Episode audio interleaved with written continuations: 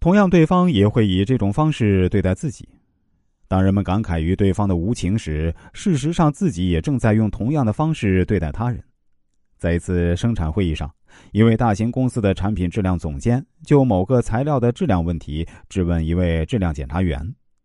他在众目睽睽的之下，言辞苛刻的训斥着这名质检员，甚至用极不应该用于工作环境里的话语训斥质检员。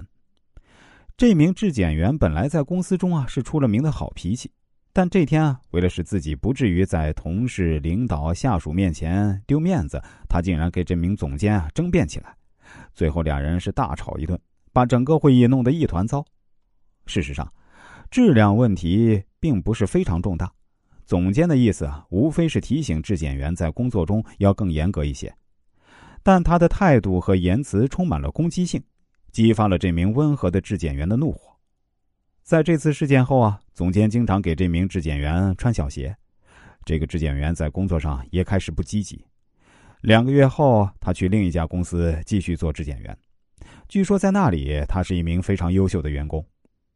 美国成功学的奠基人奥里森·马登博士说：“一个人应该尽量宽容，并充分意识到自己与造物主的亲密关系，这样他就不会觉得自己是遭人取笑的对象，或是任人轻视的目标。”那些沉静大度并能恰当评价自己的人，是不会被一些微不足道的琐事干扰的。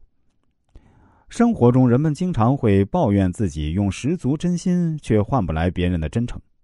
有这样心理倾向的人，不妨扪心自问一下：为什么周围世界的人对他人热情相拥，对你却冷漠无情？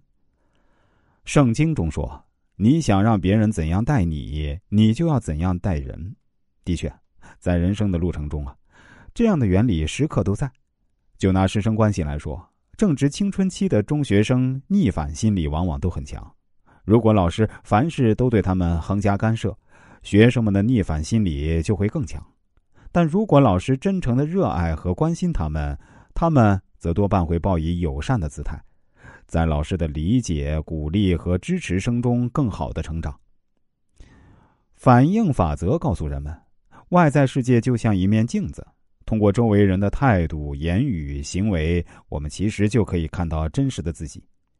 反应法则同时也告诉人们，准确而客观的认识自己非常难，但如果细心观察并掌握正确的方法，便能够从外部世界中获得最真实的自我写照。